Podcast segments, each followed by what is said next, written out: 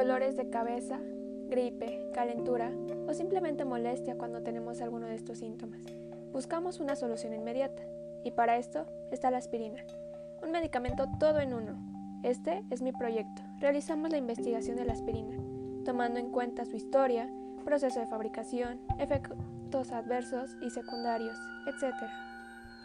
Confirmé cosas que ya sabía, pero a la vez descubrí cosas interesantes, y fue lo que más me gustó de este proyecto, de cómo en la antigüedad era un remedio casero extraído del sauce, y hoy en la actualidad es uno de los medicamentos más consumidos por la sociedad. Algo que me dejó impactada era que en su proceso intervenía la industria petroquímica. ¿Pero por qué lo hacía?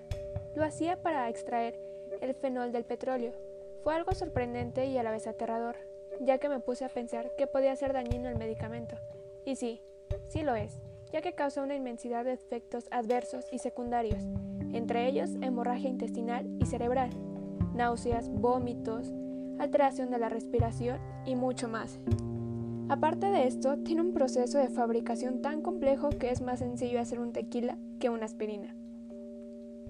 Estas partes de la historia y del procedimiento de producción no solo me parecieron interesantes, me impactaron, porque cuando dicen aspirina pienso en una simple pastillita que cura todo. Pero no lo es, es algo más que simple, ya que puede ser dañina y en casos extremos provocar la muerte.